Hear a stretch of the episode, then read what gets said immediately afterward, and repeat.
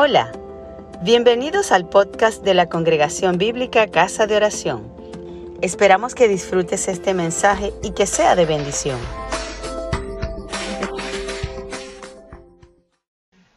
Bien, mis amados hermanos, he titulado este sermón Jesús el mensaje. Jesús el mensaje.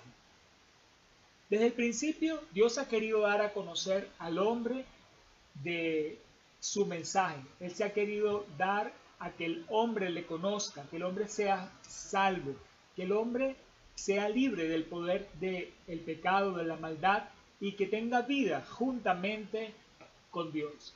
El Señor es Dios Todopoderoso, Creador, Eterno, y fuera de Él no hay quien pueda salvar. Este es su mensaje, el cual ha hablado desde el principio y que lo quiere transmitir a toda generación, a todo hombre, en todo lugar del mundo. Nosotros tenemos la comisión de entregar este mensaje, eh, entre tanto estamos aquí en la tierra. Hoy tenemos un tercer sermón de una serie sobre la comunicación del Evangelio. En la primera entrega de esta serie compartimos un sermón titulado muchas veces y de muchas maneras. Vimos que Dios ha hablado muchas veces y de muchas maneras, dando a conocer parcial o plenamente su mensaje. La primera manera, por la creación. El Dios invisible se hace manifiesto a través de una creación tan grande, de modo que el hombre no tiene excusa. Segunda manera, por la ley natural. El hombre, sin conocer la ley de Dios, tiene una ley interna de forma que por mera intuición puede hacer lo correcto. Tercera manera, por la conciencia. Según sea el proceder del hombre, bueno o malo, su propia conciencia lo afirma o lo acusa. Cuarta manera, por los profetas. En la antigüedad Dios envió profetas que anunciaron el mensaje al pueblo. Quinta manera, por el Hijo. En el tiempo señalado Dios envió a su Hijo para que él mismo encarnara el mensaje y lo diera a conocer. Sexta manera, por el Espíritu Santo. La voz del Espíritu Santo habla al hombre, llamándolo a tomar el camino de Dios. Séptima manera, por la sangre de Cristo. La Biblia dice que la sangre de Cristo habla, lo cual se refiere al mensaje de amor y perdón de Dios. En la segunda entrega de esta serie compartimos un sermón titulado Comunicación y la Gran Comisión. Vimos seis aspectos en cuanto a la comunicación del Evangelio que podemos extraer del pasaje de la Gran Comisión. Primero, la comunicación del Evangelio debe ser una comunicación clara. Demos un mensaje sencillo que sea fácil de entender y seguir por quienes quieren obedecerlo. Segundo, la comunicación del Evangelio debe ser una comunicación cercana. Establezcamos puentes con las personas para disipar sus dudas y hablarles claramente el mensaje. Tercero, la comunicación del Evangelio es una comunicación influyente, puesto que Jesús tiene toda potestad en el cielo y en la tierra, hablamos bajo su autoridad. Cuarto, la comunicación del Evangelio es una comunicación universal. Por ello podemos llevar el mensaje en cualquier lugar donde estemos o a cualquier grupo de personas con las que nos relacionemos. Quinto, la comunicación del Evangelio debe ser una comunicación multiplicadora. Debemos llevar a los discípulos al bautismo, enseñarles a seguir a Jesús, de modo que sean también comunicadores del Evangelio. Sexto, la comunicación del Evangelio es una comunicación exitosa, pues Jesús mismo está con nosotros todos los días hasta el fin del mundo. No hay por qué temer, tampoco desconfiar de los resultados. El día de hoy vamos a exponer un sermón que he titulado Jesús el mensaje. El doctor John Edmund Haggai, recién fallecido a sus 96 años de edad, fue el fundador del Instituto de Liderazgo Haggai, cuya misión es equipar e inspirar líderes para enseñar y demostrar el Evangelio de Jesucristo y capacitar a otros para hacer lo mismo. El doctor Haggai, en su mensaje El Incomparable, dijo de Jesús lo siguiente. Inicio la cita. Él, quien viene de lo alto, está por encima de todo. Es Cristo, el incomparable. ¿Quién es este Cristo de quien yo hablo? Ni aun los personajes más sobresalientes de la historia pueden permanecer ante la presencia de Cristo, el incomparable. Él es el corazón de la historia, la corona del universo, el cumplimiento de la profecía de un Salvador del mundo. Él lo eclipsa todo. Él es la voz humana en toda la música. Él es la línea de gracia en toda escultura. Él es la más exquisita mezcla de luz y sombra en cada pintura. Él es la cúlpide del logro de cada esfuerzo. Para el artista, Él es toda la belleza en conjunto. Para el arquitecto, Él es la principal piedra angular. Para el astrónomo, Él es la estrella más brillante de la mañana. Para el panadero, Él es el pan de vida. Para el biólogo, Él es la vida. Para el constructor, Él es el cimiento sólido. Para el carpintero, Él es la puerta. Para el médico, Él es el mejor ciudadano.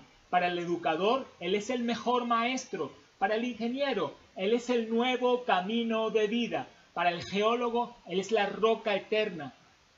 Para el escritor, Él es la palabra viva. Para el granjero y el segador, Él es el Señor de la cosecha. Para el florista, Él es la rosa de Sarón, el lirio de los valles. Para el horticultor, Él es la vid verdadera. Para el juez, Él es el juez de todos los hombres el justo juez de toda la tierra.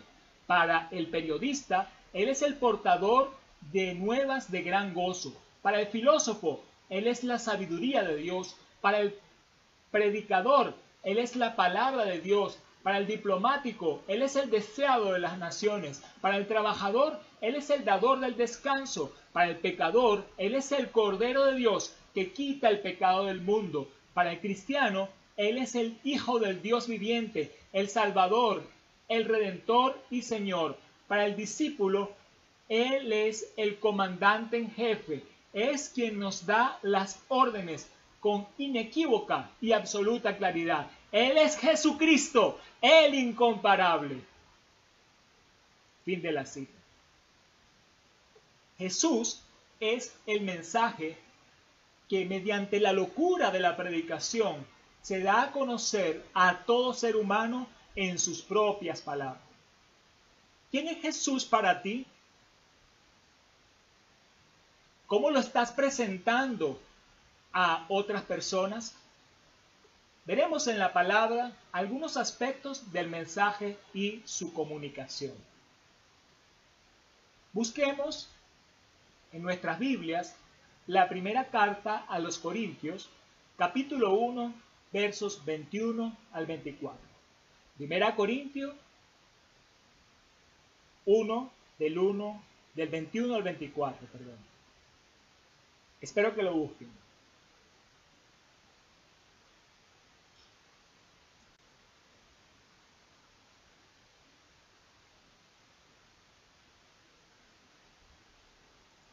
Les invito entonces a leer todos al unísono. Primera Corintios 1 del 21 al 24. Dice así la palabra de Dios.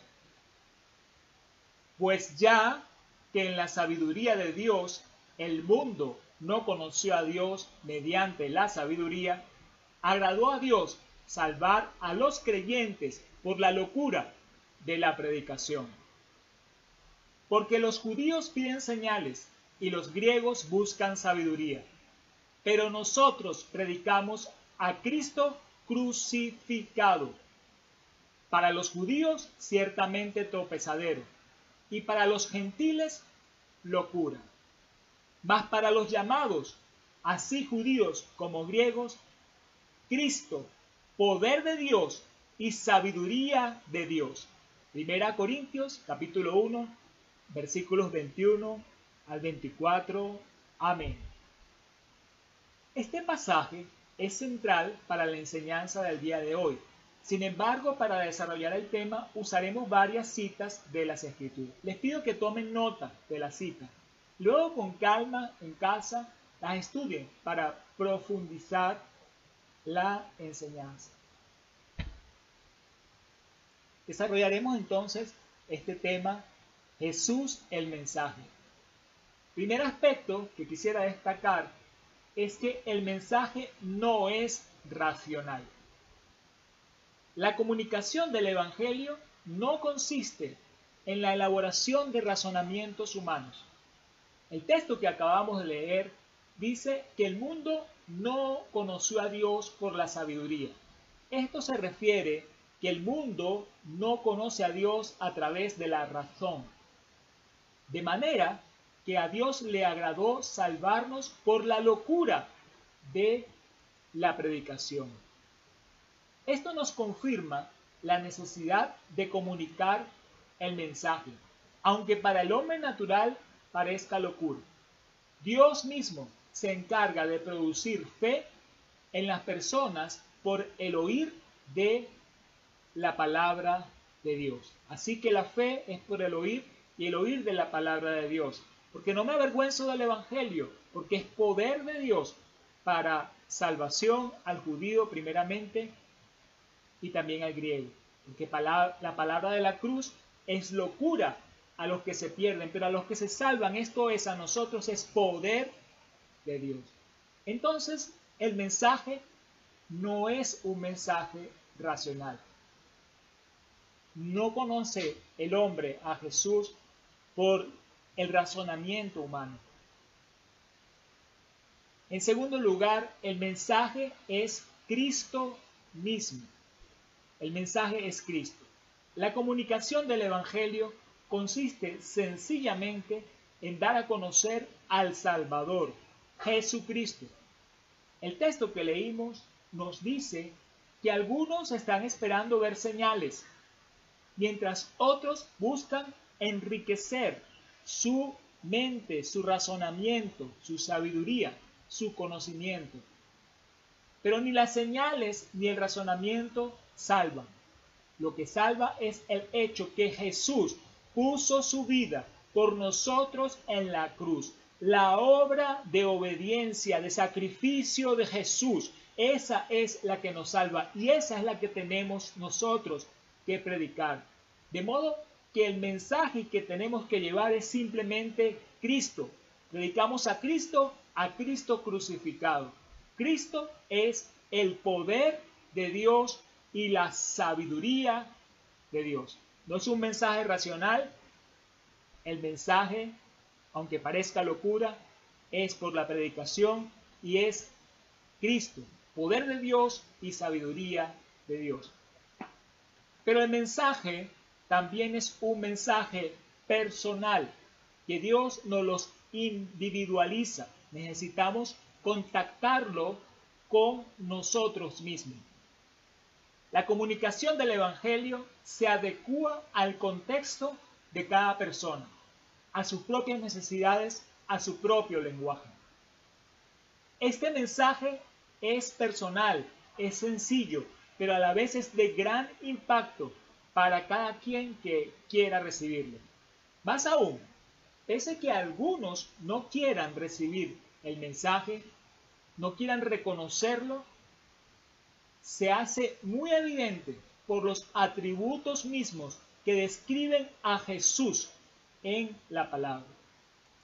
Veamos algunos de estos atributos citados en el mensaje del doctor Haggai. Para el artista, él es toda la belleza en conjunto. Dice el Salmo 45.2, Eres el más hermoso de los hijos de los hombres, y la gracia se derramó en tus labios. Por tanto, te ha bendecido para siempre Dios.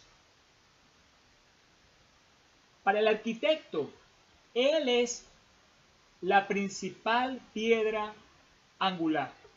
Leemos en la primera carta de Pedro, capítulo 2, verso 6.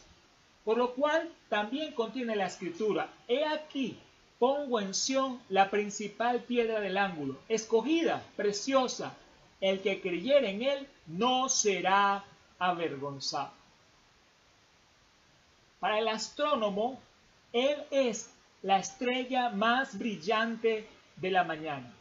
En el libro de Apocalipsis, capítulo 22, verso 16, leemos, Yo Jesús he enviado mi ángel para daros testimonio de estas cosas en las iglesias. Yo soy la raíz y el linaje de David, la estrella resplandeciente de la mañana. Para el panadero, Él es el pan de vida. Jesús les dijo, yo soy el pan de vida. El que a mí viene nunca tendrá hambre, y el que en mí cree no tendrá sed jamás. Juan capítulo 6, versículo 35. Para el biólogo, Él es la vida. Leemos en Juan 11, 25. Le dijo Jesús, yo soy la resurrección y la vida. El que cree en mí, aunque esté muerto, vivirá. Para el constructor, Él es el cimiento sólido. En el libro de Isaías, capítulo 28, verso 16, dice, Por tanto, Jehová el Señor dice así, He aquí, yo he puesto en Sión por fundamento una piedra probada, angular preciosa, de cimiento estable. El que creyere no se apresure. Para el carpintero, Él es la puerta.